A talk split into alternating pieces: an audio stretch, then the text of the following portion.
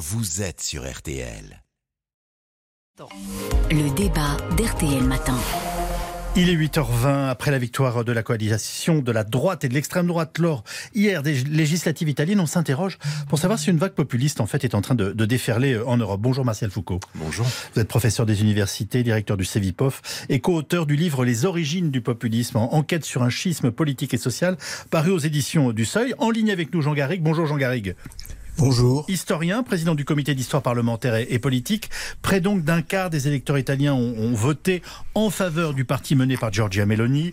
Euh, les résultats définitifs seront officialisés bientôt, mais cela devrait être entre 20 et 25% Et la coalition de droite et d'extrême droite remporte près d'un suffrage sur deux. Martial Foucault, d'abord, ça n'est pas une surprise, mais une ligne de basculement à l'échelle européenne que nous connaissons. Oui, parce qu'après la Suède, il y, a quelques, il y a quelques jours, au fond, euh, on a un autre pays fondateur euh, de, de l'Union européenne qui, euh, qui bascule très massivement. Les résultats hier sont, sont extrêmement importants. Jamais dans l'histoire de la République italienne, on, a vu un score aussi clair.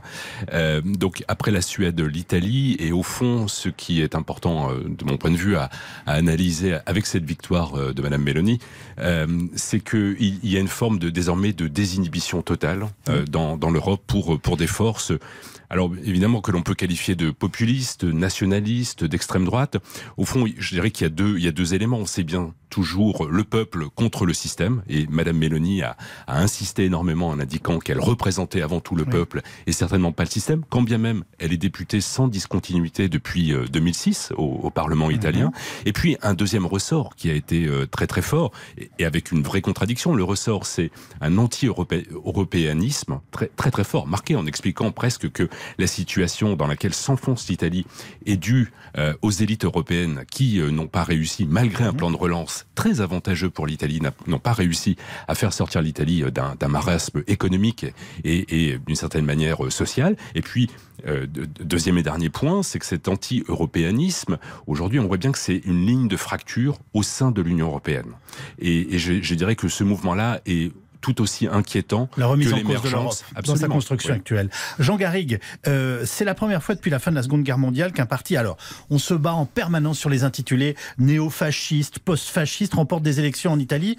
Est-ce que c'est un tournant? Est-ce que c'est une rupture politique?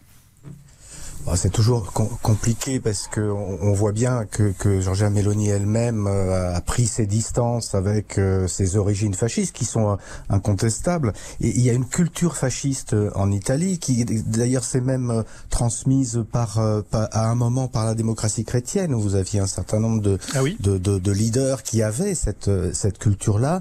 Mais le fascisme, vous savez, le fascisme de 1922, quand Mussolini arrive au pouvoir, euh, bah, c'est pas le même que celui de 1940 ou 1943. Donc c'est compliqué, mais eh, c'est vrai. Pardonnez-moi, Marion Maréchal disait au, micro d'RTL ce matin, euh, le fascisme s'est effondré il y a 80 ans pour balayer en quelque sorte le pont. Elle a raison. Bah, dans la mesure où le, fascisme, c'est quand même un totalitarisme. Euh, on, voit bien qu'aujourd'hui, Giorgia Meloni n'a pas une doctrine totalitaire. En revanche, il y a un certain nombre de points dans euh, dans son programme et dans, dans sa manière d'envisager euh, les choses qui qui bah, qui font penser à ce qu'était le, le, fascisme ou la tradition fasciste. Mais c'est vrai que l'essentiel, comme le disait Martial Foucault, c'est cette question de la désinhibition, c'est-à-dire que sur un certain nombre de points, l'anti-européisme, la, le, la politique identitaire, euh, l'immigration, et c'est particulier chez elle par rapport, euh, par exemple, au, au, Rassemblement national en France, euh, la question, je dirais, de la, des, des, des, comportements sociétaux, du, du, rapport à, à, la femme, du rapport à l'homosexualité, à l'avortement, etc. Ben là, il y a quelque chose qui est quelque chose de réactionnaire. Alors c'est pas fasciste, mais c'est un retour en arrière, et c'est quelque chose qu'on qu'on retrouve en Pologne, en Hongrie, un peu partout aussi en Europe, et qui caractérise euh, cette, cette nouvelle extrême droite désinhibée. Donc nouvelle extrême droite désinhibée, nous dites-vous. Euh, Marion Maréchal tout à l'heure nous parlait de, de partis conservateurs, Martial Foucault. Oui, alors si on parle de l'alliance, il y a, une dimension euh, conservatrice. Je crois que Jean Garrigue a raison aussi de parler de, euh, de, de, mouvements euh, réactionnaires sur un certain nombre de questions culturelles. Euh, parti conservateur, non, je crois que ça va au-delà au-delà des, des, idées politiques qui permettent de caractériser ce qu'est un mouvement conservateur. Il y, a, il y, a, même un certain nombre de journalistes italiens qui ont parlé de Madame Meloni comme incarnant une voix post-fasciste. Alors c'est-à-dire qu'il y a une dimension, certes, de totalitarisme, mais pas seulement. Mais ça veut dire quoi post-fasciste? Je suis désolé, quand on entend post-fasciste, on pense pas à post, on pense à fasciste. Oui, bien sûr. compris. Non, l'idée c'est qu'effectivement, par rapport à, l'histoire du fascisme en Italie, Madame Meloni, c'est euh, en tout cas au tout début de son engagement au sein du mouvement social italien, euh, toujours référé à Mussolini en indiquant que c'était une figure politique marquante et c'est au fond ce qu'il manquait à l'Italie.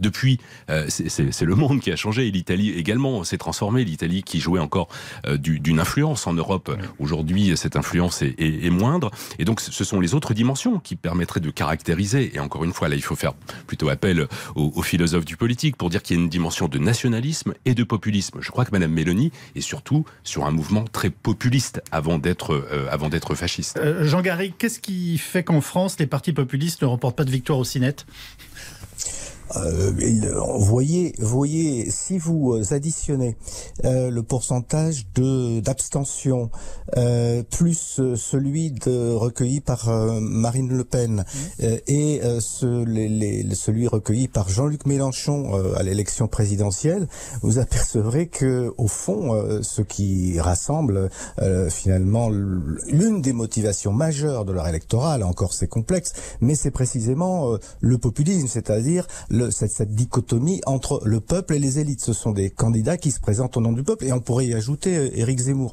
Donc vous voyez à quel point le, populisme est aussi euh, en France une, sorte de, de, de raz-de-marée qui, euh, qui d'ailleurs de manière très, je vais dire, presque logique sur le plan historique, est le corollaire d'une crise du politique, d'une crise de, la démocratie, et qui engendre voilà un, manque de confiance envers les, élites traditionnelles, envers les solutions proposées par les partis sociaux-démocrates et, libéraux, et donc une protestation de nature populiste. Et ça, c'est quelque chose qu'on voit monter dans toute l'Europe et en France euh, de manière extrêmement, euh, extrêmement forte. Vous venez de nous dire que c'est le scrutin majoritaire qui, jusqu'ici, finalement, a, limité l'accès euh, au, pouvoir de la droite et de l'extrême droite dans notre pays? Oui, alors ça, c'est vrai qu'il y a une spécificité française de l'élection présidentielle aussi, parce que c'est ça, c'est très, c'est très important. C'est que on a besoin d'une incarnation, ce qui veut dire de coaliser un certain nombre de, de forces politiques qui sont euh, hétérogènes. Euh, ce que ce qui est possible dans un régime parlementaire avec le type de scrutin mmh. italien ne l'a pas été encore euh, en France du fait de ce mode de scrutin et du fait du, du régime présidentiel.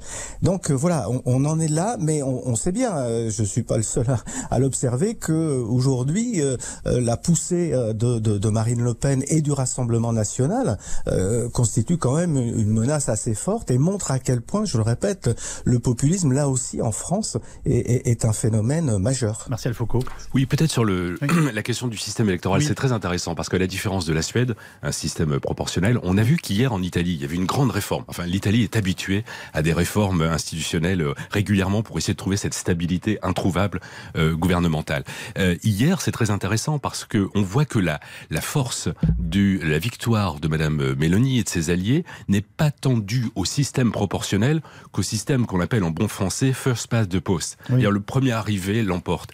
Euh, et hier, les succès électoraux euh, de, de, du mouvement euh, euh, Fratelli d'Italia est dû non pas au système proportionnel. Donc cette euh, question que nous avons en France depuis très longtemps en disant c'est le fait majoritaire qui empêcherait que oui. les digues euh, s'écroulent et que au fond les petites formations politiques et notamment le, le, le, le Front National et le Rassemblement National dans les années 80-90 étaient empêchés par le système électoral. Là on voit que ces institutions aujourd'hui ne sont plus en aucune manière euh, un empêchement, un paravent à, à l'émergence de, de, ces forces politiques. Euh, Madame Borne, notre Premier ministre, déclare que la France sera attentive au respect des droits humains et de l'avortement.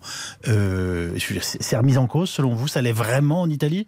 En, en, tout cas, Madame Mélanie a eu des déclarations assez, assez fortes hein, durant l'été, voyant la situation aux États-Unis avec, avec ce droit à, à l'avortement qui était, qui était mis, battu en brèche.